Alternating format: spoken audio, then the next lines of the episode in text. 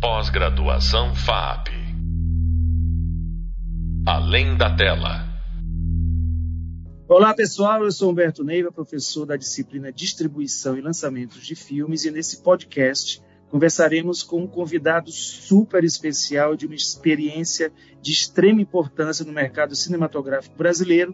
Falaremos com César Silva sobre as dificuldades do mercado cinematográfico brasileiro pós-pandemia pós e como a Paramount Pictures está se reinventando para os lançamentos dos filmes. César Silva é vice-presidente e diretor-geral da Paramount Pictures Brasil.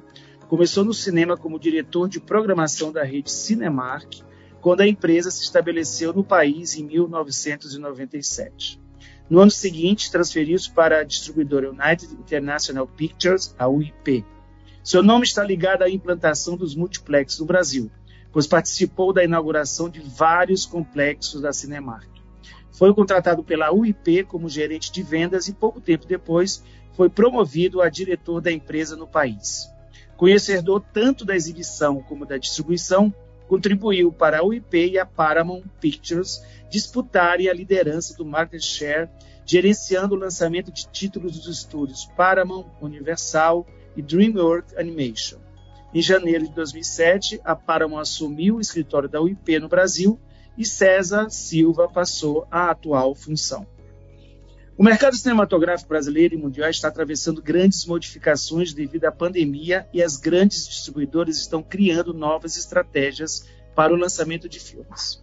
César, muito obrigado pela sua participação. É sempre uma honra conversar com você. Eu aprendo muito com você. Você tem uma experiência que é simplesmente invejável. Muito obrigado pela, por aceitar o convite, né? E eu queria que você já pudesse começar a falar um pouco do mercado, um pouco como estava o mercado antes da pandemia e depois como é que esse mercado se transformou pós-pandemia.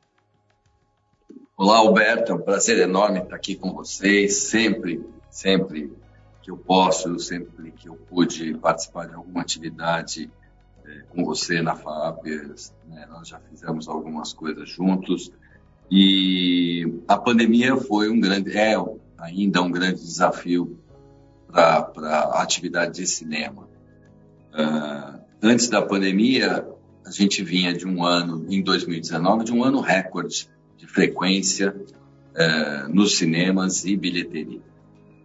Então, vindo de um ano recorde, as expectativas eram enormes para 2020, é, com, com uma, uma, série de produtos disponíveis em todos os estúdios, não só na Paramount, muito fortes, uma oferta boa de produtos para 2020, mas a pandemia fechou os cinemas por praticamente um ano em 2020. Então, é, é um ano que a gente exclui do nosso calendário de estatísticas. O, nós fizemos em, em 2000 2019 foram 2,6 bilhões de bilheteria. Deixa eu só ver se esse número está certo aqui. Em 2019, 2,8 bilhões de reais em bilheteria. E nós, esse ano, dizer, em 2020, 640 milhões de reais. Em 2021, 914 milhares, o mercado começa a mostrar um certo, uma certa recuperação, e esse ano a gente está estimando que ele chegue em 1,8 bilhões de reais, já chegando, se aproximando dos níveis anteriores. 2019 não pode nunca ser considerado uma referência, porque foi um ano recorde. Né? E como todo recorde, ele não acontece todo ano, todo momento. Né? e César, como é que a Paramount, né? Assim, a gente sabe que houve essa, essa queda de público e de renda, e quais foram as estratégias, né? Porque as distribuidoras não fecharam, ficaram trabalhando online, né, remotamente, os cinemas que acabaram fechando. Então, como é que vocês sobreviveram, né, a essa eh, a essa catástrofe, né, que foi a pandemia? Uhum. Ah, o, o, a primeira coisa que nós, assim, uma breve revisão, nós tínhamos para lançamento em 19 de março de 2019 o, a sequência do Lugar Silencioso. Lugar Silencioso, parte 2. 19 de março. No dia 12 de março, eu estava embarcando para São Paulo para exibir o filme para os exibidores. Um pouco antes de entrar no avião, resolvi ver minhas mensagens. Aí tinha uma mensagem do meu chefe lá em Los Angeles falando: cancela para tudo, porque a pandemia uh, vai fechar os cinemas, já diversos mercados estão fechando, e o que você consegue salvar dessa campanha, né? Bom, eu voltei correndo para o escritório, eram sete horas da manhã, já entrei no escritório e fui acordando todo mundo a partir dali, naquele dia. Então o pessoal cancela, cancela, cancela, vamos ver o que dá para cancelar. Bom, o filme conseguimos adiar o lançamento, mas uh, tudo fechou, tudo parou. O escritório nós fechamos no dia 19 de março. É, assim, vai todo mundo embora, chega, acabou, vai para casa, depois a gente vê como funciona. Então as pessoas. E eu lembro que todo mundo ficou em casa três dias sem saber o que fazer. A gente não tinha estrutura para se comunicar, estava tudo parado. A Paramount, brilhantemente, não é porque eu trabalho na empresa, mas a Paramount teve uma preocupação enorme com os seus recursos humanos. Como preservar esses recursos humanos? Então a gente começou, depois de algum tempo, a planejar a reabertura do escritório, que não deu certo. Nós fomos a reabrir o escritório em maio desse ano, dois, mais do que dois anos depois. Então, mais assim, bom, tecnologia, vamos investir em tecnologia, vamos investir em equipamento para que todos os funcionários tenham condições de se comunicar, que a gente comece a trabalhar juntos. E foi um período em que a gente ficou planejando. Né? Isso deu uma, uma certa tranquilidade para todo mundo planejar os próximos lançamentos. Então, as datas iam se movimentando, a gente ia adiando o lançamento, adiando o lançamento. E quando nós vimos, nós tínhamos todos os filmes seriam lançados até 2022 com as campanhas prontas, tudo pronto, tudo resolvido, quase nada pendente, né? E então a implementação destas campanhas, ela ficou muito fácil. A gente conseguiu implementar com muito sucesso as campanhas de todos os filmes que nós lançamos de julho do ano passado, de 2022, né, falando uma data precisa, de julho de 2021 para cá, até julho de 2022. Né? Esse ano ainda, em 2022, ainda temos mais três lançamentos para acontecer, mas todos os que aconteceram até agora têm, têm sido de muito sucesso. A pandemia, né?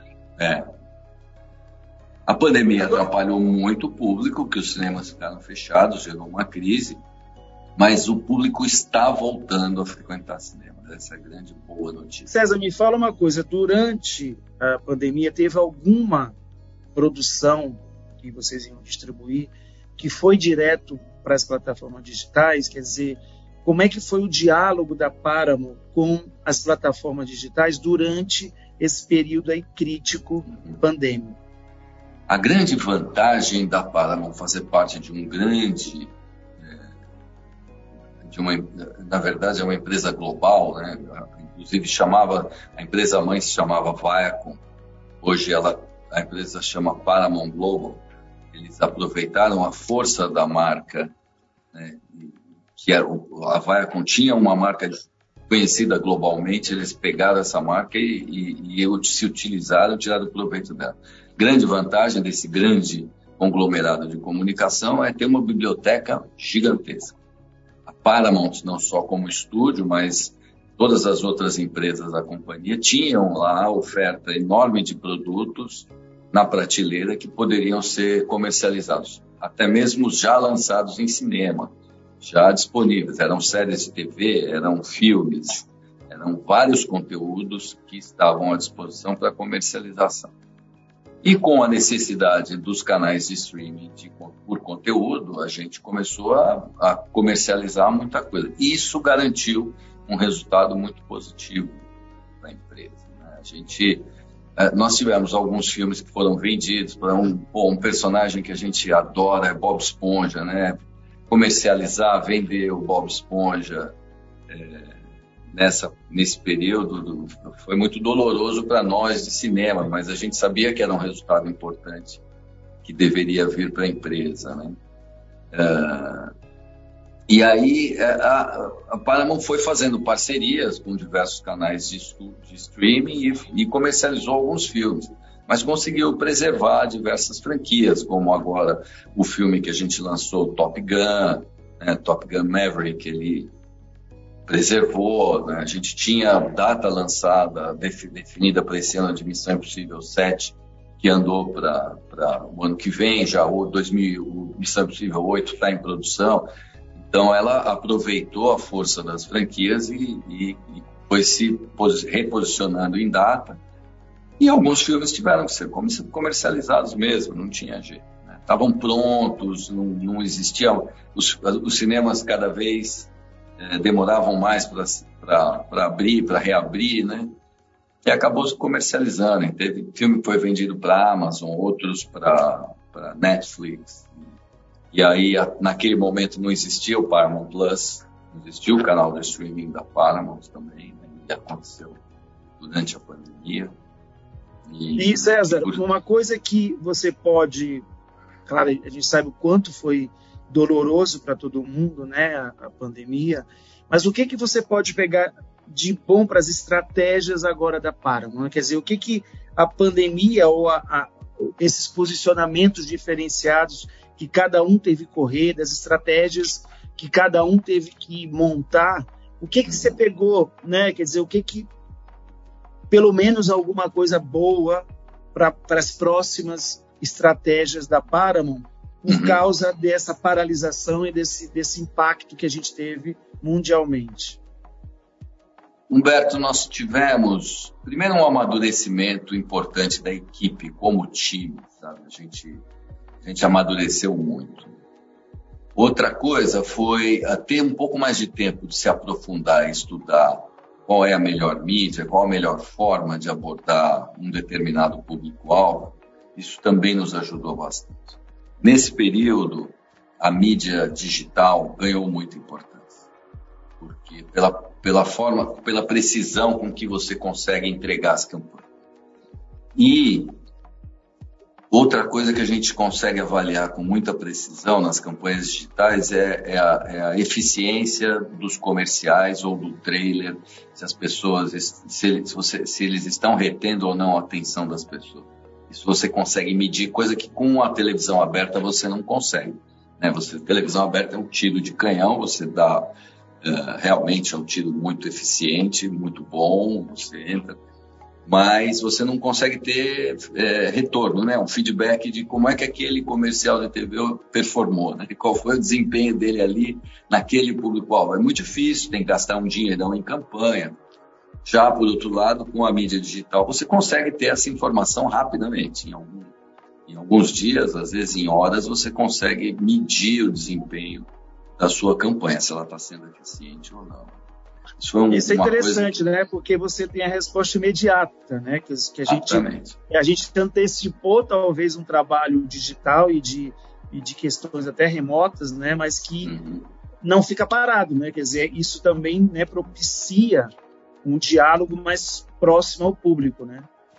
Muito próximo e pelo tempo que as pessoas passaram a, a gastar online nesse período, né, é natural. Não, eu não conheço uma única pessoa que não tenha aumentado o tempo dela online durante a pandemia.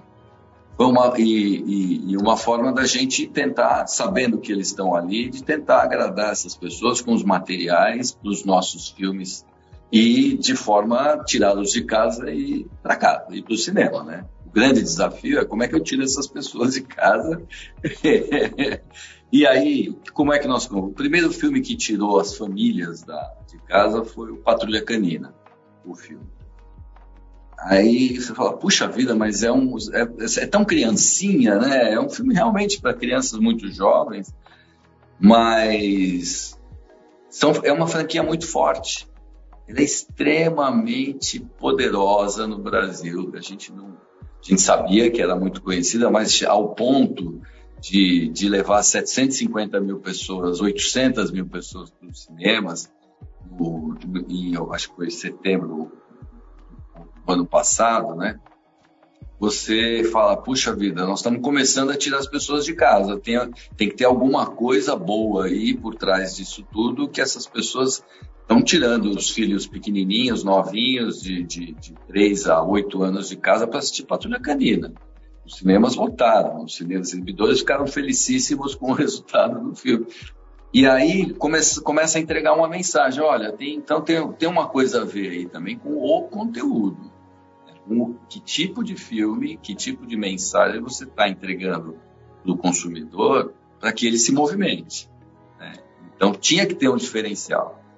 É, o diferencial estava: é, as crianças não vão assistir esse conteúdo na televisão. Outra coisa, eles é muito, muito conhecido. É uma franquia conhecida.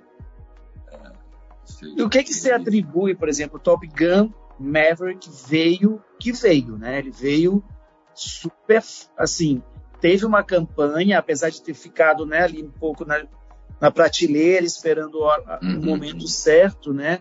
E ele aconteceu de uma maneira né, extraordinária dentro de todo o, o, o cenário né, que a gente estava atravessando. O que, que você é, é, pode linkar aí de coisas interessantes que fez esse sucesso tão retumbante, a gente sabe do Tom Cruise e tal, uhum. mas foi um, um, acho que talvez mais que o esperado. Né? O brasileiro tem uma relação muito forte com os anos 80. Tem uma, uma nostalgia muito, muito forte no brasileiro. O brasileiro é muito nostálgico em relação a isso. O, o Top Gun original foi lançado em 1986 e ele nunca deixou de ser sucesso em qualquer uh, janela que ele entrou, mesmo anos depois. É. E aí você, a segunda coisa é que ele era um filme para ter uma experiência, era, ele é uma experiência cinematográfica. Ele é uma, uma, uma, uma experiência comunitária, né? Para você estar tá assistindo o filme com mais gente, você está assistindo as pessoas, o boca, do, boca a boca do filme funcionou nesse sentido. É um bom filme? Sim, é um bom filme, mas é um bom filme para ser visto no cinema. Essa, essa foi uma das principais ferramentas de vendas que nós e os nossos queridos consumidores que assistiram o filme soltaram por aí no mercado. Né? Uh, era uma experiência cinematográfica. O... É por causa do som, né? Por causa de toda a questão também de que os atores tiveram que aprender né, a, a manusear lá os grandes. Eles aprenderam a, a, se dirigir, né, a manusear. Pois Eles é. que filmavam as suas próprias cenas dentro do cockpit de um avião, de um jato, né? O cara voando quase que na velocidade do som ali. né? Ter que pilotar ali ainda controlar a cabeça. E atuar. E atuar, né? Então, uma, uma loucura. Acho que tudo isso é, é que, que é, Onde é que vem o diferencial do, né, do, dos materiais da, da campanha, desse, dos grandes filmes comerciais? É o conteúdo que você consegue gerar para divulgação. Né? Então, eles durante toda a filmagem eles foram criando conteúdos e foram preparando para que nós pudéssemos soltar esses conteúdos ao longo da campanha e atrair o público-alvo. Isso é extremamente importante. Nós tivemos uh, featurettes maravilhosos sobre diversas áreas, eh, diversos momentos da, da, da, produção, sem entregar nada do filme, mas que você conseguia gerar curiosidade e a vontade das pessoas verem aquele filme nos cinemas. Outra coisa, um filme que está 12 semanas, em, 12 semanas em cartaz. Ele ainda está em cartaz e ele continuará em cartaz por mais algumas semanas. Os cinemas estão exibindo lá uma sessão à noite, a semana inteira, e aquela sessãozinha está lotando a semana inteira, tá, eles estão indo super, super bem com, com o filme. Ah, os filmes entram, né, outros novos, e ele continua lá na sua calminho, mas está indo bem, né? É, nós fizemos uma ação especial semana passada para o Dia dos Pais. O filme, na 11 semana, subiu 26%.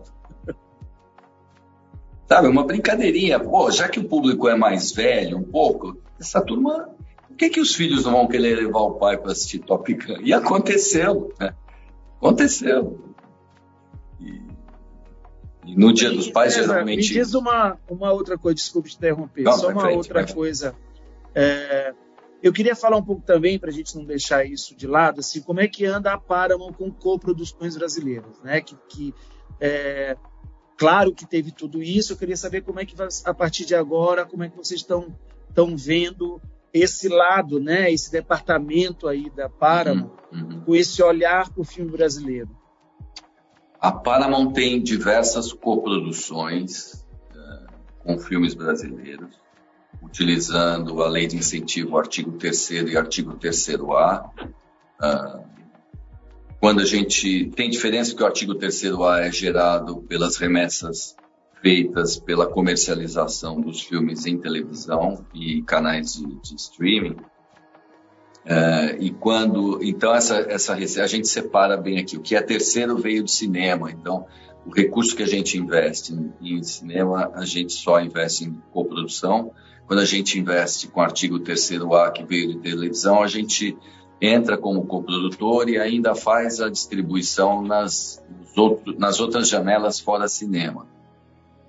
Uh, é uma forma importante de, de, atuar. Nós temos, como eu falei anteriormente, nós temos uma biblioteca enorme de conteúdo uh, na prateleira para comercializar. E, esse, e ter um produto nacional, um produto brasileiro nessa prateleira é extremamente importante. Agrega muito valor para a gente. Nós conseguimos agregar muito valor na comercialização, né, com essa capacidade que a gente tem de é, atrair parceiros, de, de negociar. Então, são parcerias que a gente tem feito com produções locais muito boas. Uh, a gente acha que é muito. Uh, ainda eu estou procurando um, um, filme nacional para lançar que eu quero pegar desde a janela de cinema para frente.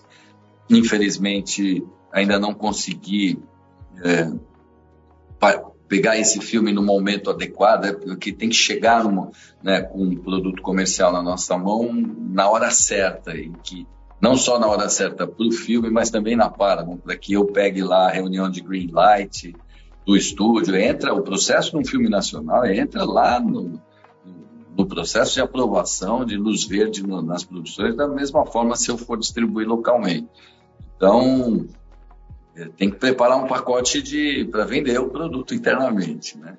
Agora, mas só para fazer as coproduções e, e, participar simplesmente como coprodutor, a gente a gente tem feito muito. O próximo lançamento agora em agosto de 2022 a semana será o Predestinado. Nós somos coprodutores, aliás, um filme belíssimo. Estamos muito contentes com o resultado final e entusiasmados. E o filme nacional tem um desafio, né? só está faltando ele para voltar a trazer gente para os cinemas. Devagarinho ele, ele, a gente vai convencer o, o, o consumidor a, a, frequentar cinema novamente. Ah, se Deus quiser. Principalmente filmes brasileiros é, está precisando né, de alguns gêneros e alguns, algumas nacionalidades ainda voltarem com mais força. Exatamente. É, César, só para você finalizar, o que, que, você acha assim o futuro da distribuição com todos esses problemas que tem? Resume aí para a gente como é que você acha que o mercado vai se transformar a partir de agora, bem rapidamente, assim, só um... Oh, a distribuição, acho que eh, a forma de negociar continuará a mesma não vejo eh, a distribuição, eh, do, principalmente para cinema, mudando muito o seu perfil.